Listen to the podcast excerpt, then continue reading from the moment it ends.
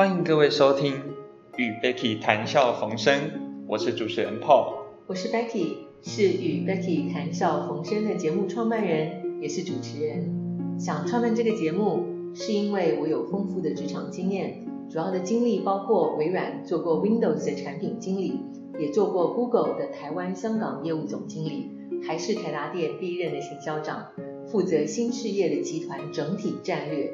现在在逢甲全球行销研究所担任教授。我擅长解读对未来影响巨大的科技应用，并进而分析市场动态，来分享战略及应用之道。所以，不管你是产业界的主管、投资理财价值型的投资者，或是学生跟消费者，相信都能从我们的节目中找到启发、灵感跟有用的资讯哦。而且我们是透过聊天的方式陪伴你，随时随地轻松的吸收新知，作为生活、工作、投资的养分。所以节目叫做与 Becky 谈笑逢生。我是 Becky 的学生 Paul，跟他学习全球行销及科技服务创新。很荣幸这一次被 Becky 邀请一起主持这个节目。今天在第一集里。我们想为观众带来一则大胆的预测。Becky 依据他多年的职场经验来预测这件事情，我听完也觉得发生的几率非常的高，所以 Becky 想来和大家谈谈这则新闻。对，想必在 follow 科技新闻的朋友都知道，Amazon 在在八月份推出了新的有声控功能的智慧健康穿戴装置，一个外腕表。外形非常文雅，叫做 Amazon Halo，而去年九月就发布了一只戒指，叫做 Amazon Echo Loop。所以我推测，今年在圣诞节前，Amazon 极有可能会宣告上市至少一款新手机，因为通常穿戴装置为了轻便，都不会有太大的荧幕，需要专门的手机配合才能发挥完整的功能，做更详细功能的操作。对啊，就跟苹果的 Apple Apple 产品，它的 iPhone 肯定要配合它的 Apple Watch，然后小米它的手环一样要配合它的手机一样。对，所以我大胆的预测，Amazon 很有可能会在抢在圣诞节前夕出招，推出他们的手机。哎，不过 Becky，可是早在二零一四年的时候，我记得。这个 Amazon 它就已经出过一款手机了，但是当时的销量好像有点不是很理想。我记得它全球的销量好像不足五万台，但是同期的 iPhone 呢，它有大概一点七亿台的销售量。那 Amazon 被打这么惨，他们怎么敢回到手机的这个市场呢？真的会有人去在意他们出的新手机吗？你说的没错，嗯，其实当时的那个 Amazon 的 Fire Phone 哈，叫火机哈，不是那咕咕咕咕的火机，那是那个火哈，那个着火的火，那个 Fire Phone 上市才两个月，那它这个跟这电信营运商通常都会合作绑约嘛，哈，是，那个那样的机种的售价呢，就从一九九美元降到零点九九美元。哇，你没有听错，不到几扣美元，超惨的，对不对？对啊，可是你，你刚刚讲的很有道理，没错。可是我们如果换个角度来思考，Paul，如果你是 Jeff Bezos，OK，那你，你知道 COVID-19 已经让很多产业都已经趴在打趴在地上，对。然后可是电商却逆势暴涨，哦。你你你有听说他最近个人的一个新闻吗？你是说最近那个八卦，就是他与他的前妻离婚，结果他的财产被分掉一半的事情？没错没错。那可是即便如此，分掉一半以后，他仍然荣登全球首富。好，就是因为整个 COVID-19 让他的这个电商哈，这个下下照哦，业绩成长翻红。然后呢，而且秋冬将至。马上，现在媒体啊，哈，各国的动态看起来，case 新的 case 还在不断的增加，所以很有可能又会爆发第二波疫情。所以你看后市还继续看好，你的电商的生意很好，然后你又满手的现金，还有历史新高的股价，你连太空船都可以做了，手机不值得再试一下吗？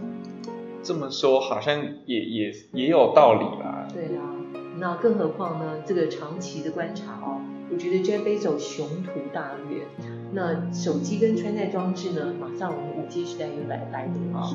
你知道他手机跟穿戴装置仍然是在使用者手中接触最多，然后它是五 G 又 promise 哦，可以给我们更低延迟。好然后更无所不在的服务，那所以关键的最后一里路的装置，那就是兵家必争之地啊。那我们也知道那个移动的支付市场，就是 mobile payment 的部分，那个 Apple 跟 Google 早就已经重兵集结，对？然后持续用他们的 iPhone 跟 Android 的手机侵蚀支付的市场。那 Amazon 呢，它已经自己是电商的霸主，可是最后的 payment 如果不小心被敌军攻陷。反而会回来进攻它的核心的电商业务，那不就麻烦大了吗？哦，所以我觉得根据我长期对 Jeff Bezos 这个他这么深谋远虑，哈，就观察他真的是厉害。我觉得他不太可能坐视不管。嗯，有道理哈。因为如果 Amazon 它真的把手机给推出了，那它就可以搭配它这个手环。其实对于消费者来说，Amazon 的这个系统应该会是蛮好用的一个消费系统哈，没错。像如果我圣诞节想要买礼物给我弟弟，那我就可以就是直接跟手环的声控的那个 AI 讲说，哎，可以帮我列举出今年卖的最好的十二项礼物产品吗？嗯。然后他就可以很快的帮我整理完丢到我的手机上，是。那我就可以很快哎一直来 order 这个产品，然后。根据我之前有输入过的一些地址资料，然后他很快的就可以把礼物送给我的弟弟，对啊，应该是蛮方便的。是，那的确是最直觉，Amazon 有机会会带给用户的使用情境哦，因为毕竟它是最大的电商平台，所以它应该有机会会比其他的手机业者。能够更贴切的设计出无缝接轨的服务体验，对不对？那刚刚你讲的是消费者的情境、使用情境，那你还想得到还有哪其他哪一类型的用者呃使用者，他可能 Amazon 有机会提供更好的服务体验呢？刚才是消费者，那如果换位思考的话，如果我是一个卖家，如果我是一个微型的这个商家的话，我如果可以利用这个。手表来去嗯得知说，哎，我今天卖了什么东西？那我有什么商品需要去补货？那应该是会是一个蛮方便的功能哦。是啊，尤其你知道现在是微商兴起的年代，对吗？我知道认识的很多年轻人其实都想自己当老板啊。是。那所以应该会很希望可以快速方便的做你刚刚讲的这个掌握销售进货补货的动作，然后呢又不用绑把自己绑在办公室，对吧？那年轻人斜杠的机会越来越多，他可以自由自在兼顾很多事业呢，哈。所以如果 Amazon 使用界面跟商家，不管是商家哈，或是使用者，他都设计的够好，其实创造三赢的局面不是不可能。嗯，有道理诶。而且，身为科技巨头的 Amazon 哈，他们之前的 Kindle 被那时候刚崛起的智慧型手机。那时候打的真的是体无完肤，我觉得，对我觉得他们身为就是龙头的这个地位，他们肯定是咽不下这口气的啦。是啊，是啊。再说现在手机啊，早就是木马屠城记里的木马，醉翁之意不在酒。这些科技霸主都是先用手机有了近身接触消费者的机会，成为最有温度的媒体，然后在不知不觉的蚕食鲸吞，推其他服务。让你越陷越深，那后者呢才是他们主要的盈利来源，这也是有名的 install base 的商业模式哦。是我记得 Becky 也有在课堂上提到，嗯，影印机及列表机都是相同的商业模式。没错，嗯，很棒的学生。所以啊，综合我们刚刚讨论的观点，Amazon 很有可能重新挑战手机的市场，因为这是一场输不起的战役。